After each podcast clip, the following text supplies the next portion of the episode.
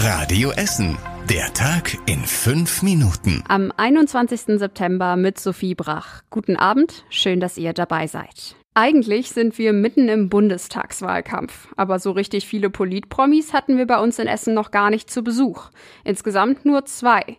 Linken Spitzenkandidatin Janine Wissler war bisher da und heute war dann ein Grüner bei uns, Parteivorsitzender Robert Habeck. Der hat am Kennedy-Platz gesprochen und den hat er ordentlich gefüllt. Rund 500 Zuschauer waren dabei, unter ihnen sowohl Grünfans als auch neugierige Passanten.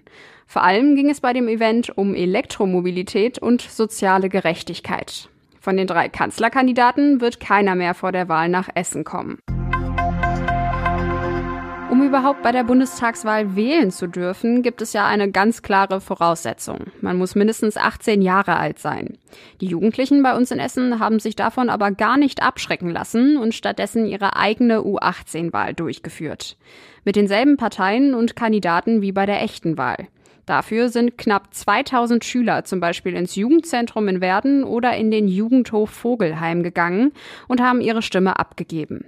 Mit 22 Prozent hat die CDU die U18-Wahl hier in Essen gewonnen. Danach kamen die Grünen, FDP und SPD. Die kleine Tierschutzpartei hat sogar 4 Prozent der Stimmen bekommen.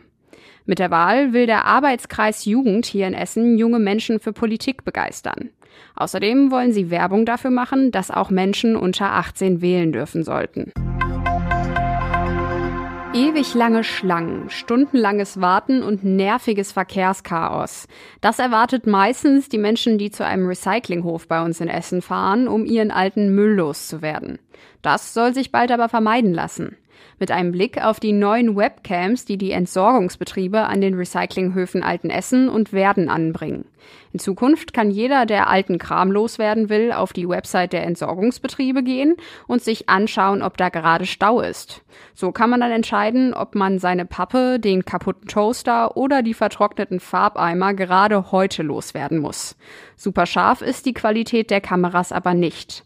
Und das aus gutem Grund, sagt der Chef der Recyclinghöfe Thorsten Russocher. Man kann keine Personen erkennen, man kann keine Kennzeichen erkennen, man kann auch den öffentlichen fließenden Verkehr nicht erkennen. Also alles gesetzeskonform. Schon ab Oktober sollen die Webcams in Altenessen und Kettwig stehen. Dann kann man den Ausflug zum Recyclinghof besser planen und das Autochaos bleibt hoffentlich aus.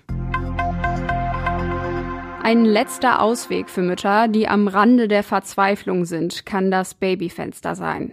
Das ist ein Angebot am Elisabeth Krankenhaus in Huttrop und es feiert jetzt sein 20-jähriges Jubiläum.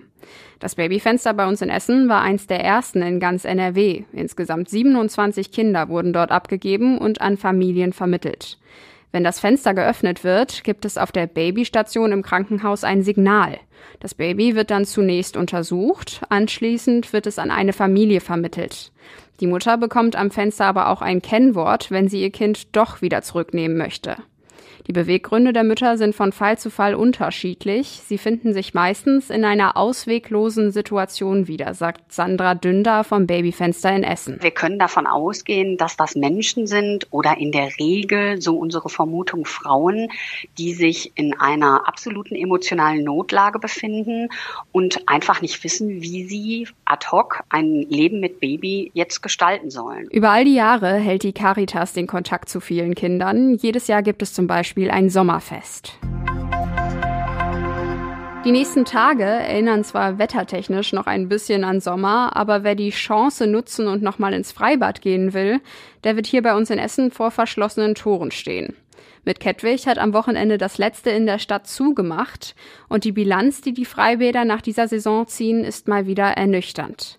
In den letzten Monaten waren rund 165.000 Menschen im Grugerbad und in den Bädern in Freisenbruch, Kettwig und Dellwig.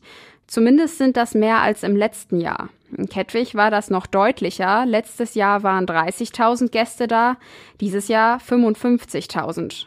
Aber die Bäder hatten auch an mehr Tagen auf. Dass der große Ansturm auf die Freibäder ausblieb, liegt immer noch an Corona, aber auch an dem nassen Wetter inklusive Hochwasser im Juli. Und zum Schluss der Blick aufs Wetter. Heute Nacht bleibt es dünn bewölkt, es bleibt aber auch trocken.